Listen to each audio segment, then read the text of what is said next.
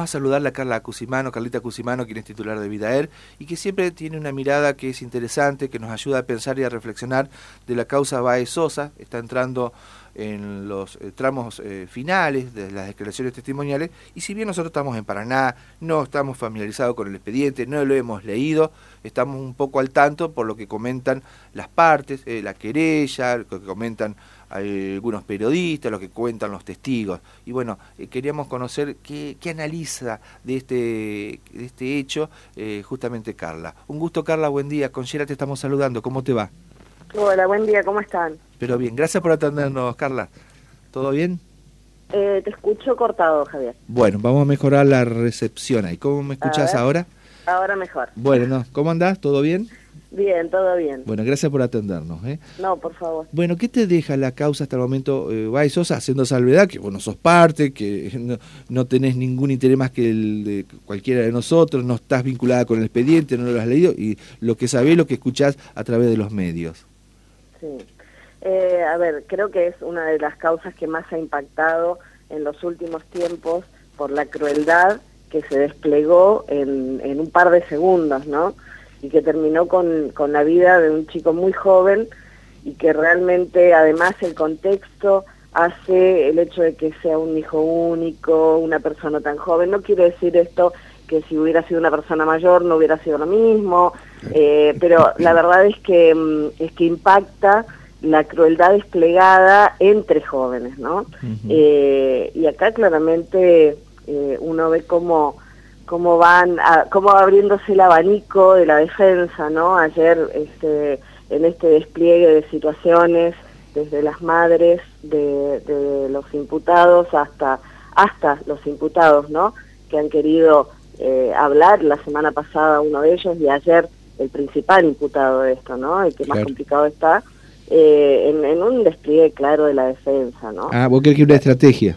Sí, sin duda, sin duda es una estrategia. No hay arrepentimiento genuino, de corazón, de alma, no. No, no. no. No, no lo han demostrado evidentemente, por lo menos en lo que conocemos todos nosotros, ¿no? Claro.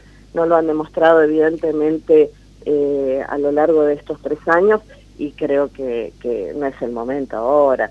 Lo que sí creo es que los está, les está golpeando la realidad en la cara de, verse en un juicio oral eh, y digamos que no es lo mismo que estar en, en, una celda, aislados del resto, porque hasta ese privilegio tienen. Digo, si estos chicos fueran eh, vecinos de cualquiera de los barrios vulnerables nuestros o de cualquiera de los barrios vulnerables de Buenos Aires, no estarían alojados como están o como lo han estado estos tres años. ¿eh? Supuestamente para preservarle, para preservar su salud, supuestamente. Mira vos. Ajá. Ah. Sí, a ver si le preservan la salud de igual manera a, a cualquier chico de, de los barrios que, que, comete un delito como este. Claro. Llama mucha este. atención. Recién hablaba ayer de ese tema de eh, la influencia del poder económico, de, de otros poderes, y acá, bueno, ese dato no lo había reparado, cómo eh, tiene este privilegio de, ter, de, estar en un sector eh, más seguro, con mejores condiciones de habitabilidad, en una cárcel del Servicio Penitenciario de, de Buenos Aires. Claro, pero no, digamos, no estar en un pabellón más seguro. Claro, claro. Están aislados del resto. Están ellos solos no es que están en el pabellón, no sé, de, de, de, los evangelistas, digo, ¿me entendés lo que quiero decir, no? Sí, sí, sí. Digo, cuando hay, cuando hay personas que realmente, eh, por el delito que han cometido o por determinadas características, corren peligro dentro de la unidad penitenciaria respecto de sus propios compañeros de unidad, los ponen en un pabellón más tranquilo, en un pabellón determinado, digamos, pero, pero no aislados en un pabellón ellos solos. Esto quiere decir que evidentemente el servicio penitenciario de la provincia de Buenos Aires está aterrado de que a estos pibes les pase algo. Uh -huh. Esa es la verdad. Sí, sí, sí.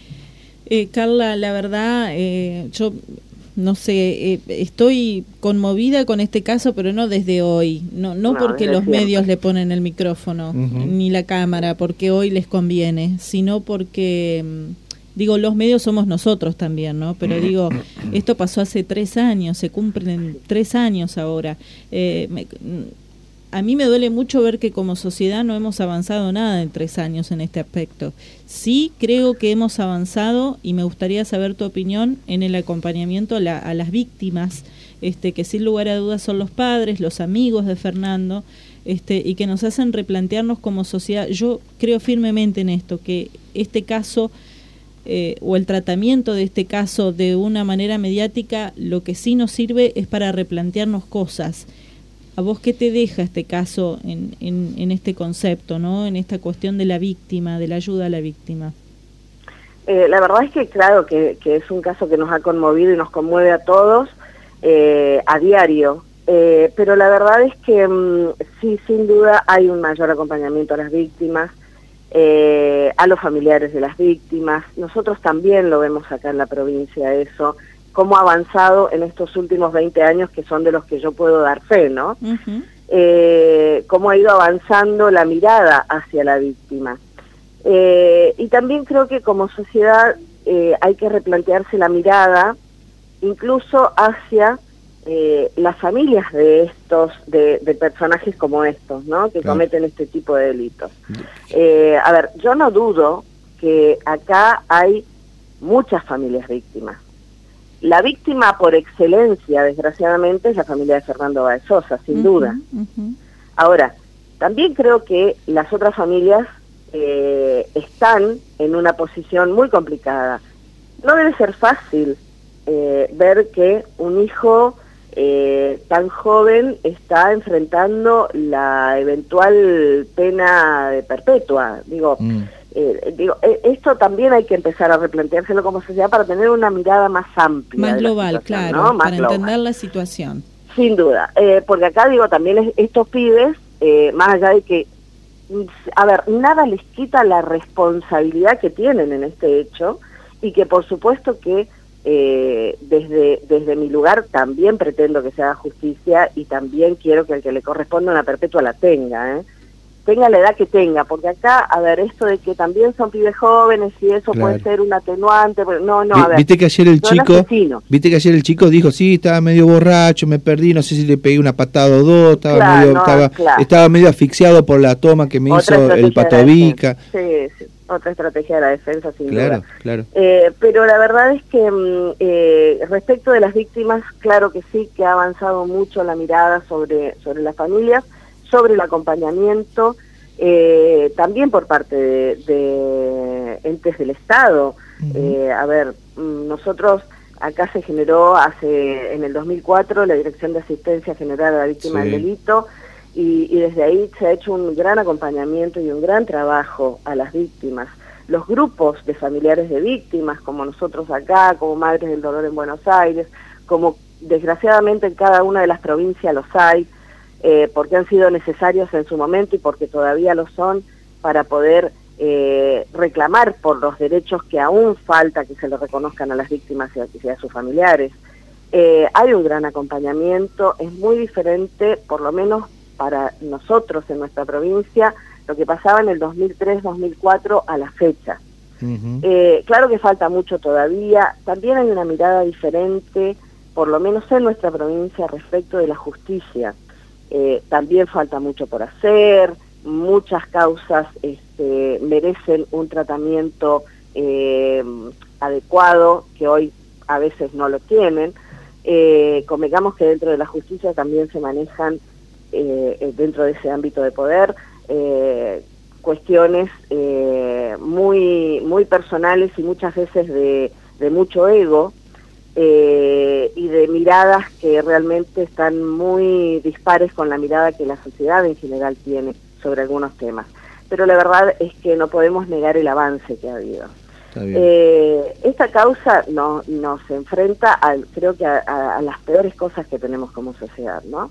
A la violencia desmedida, a, un grupo de, gente joven que tenía como, como mecanismo dentro de sus salidas para divertirse el hostigar, el castigar, el golpear, el quebrar a otro, hasta, hasta salió a la luz de un caso este, en Zárate que le robaron a la moto, digo, estos chicos del poder que evidentemente eh, son delincuentes y nosotros eso lo hemos visto en reiteradas oportunidades, lo hemos visto en el caso hace tantos años de María Soledad Morales en Catamarca. Vos sabés que yo lo relacioné, eh, está bien, son son crímenes por ahí distintos, pero que tienen un, un eje en claro, común pero el velo del poder tapando e, y, generando la impunidad, porque lo que tenían estos chicos es incorporada la impunidad con la que se manejaban. Claro.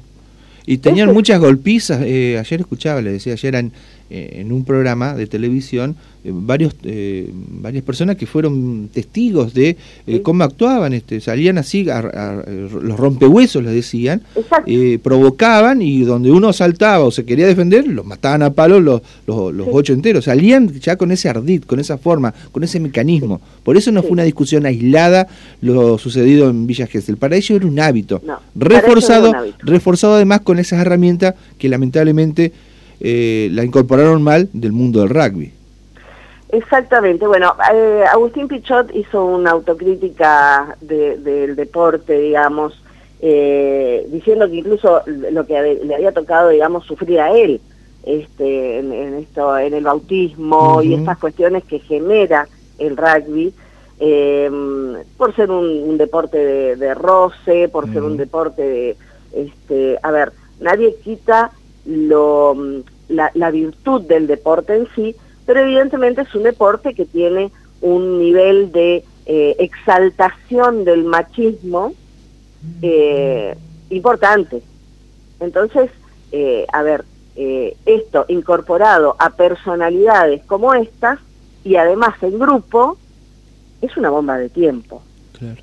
Yo creo que también tiene que haber desde el deporte una mirada diferente o una autocrítica, pero no porque el deporte sea malo, sino porque también hay una responsabilidad de poder eh, entender qué es lo que se está resaltando dentro del deporte, ¿no?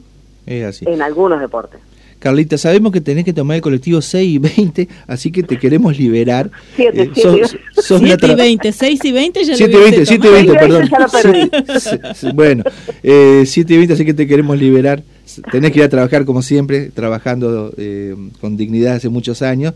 Y gracias por habernos atendido hasta la mañana y bueno, seguiremos hablando en cualquier momento. Es siempre un gusto hablar con vos. Justicia, ojalá se haga justicia por Fernando y por todos, eh, por todas las víctimas de de los hechos violentos que tenemos en nuestra ciudad, en nuestra provincia y en nuestro país. Está muy bien. Fuerte abrazo, Carlita. Gracias por habernos Igual atendido. para ustedes. Muchas gracias. Eh. gracias. por la gentileza. Carla Cusimano, eh, titular de Vidaer, bueno, hablando, reflexionando.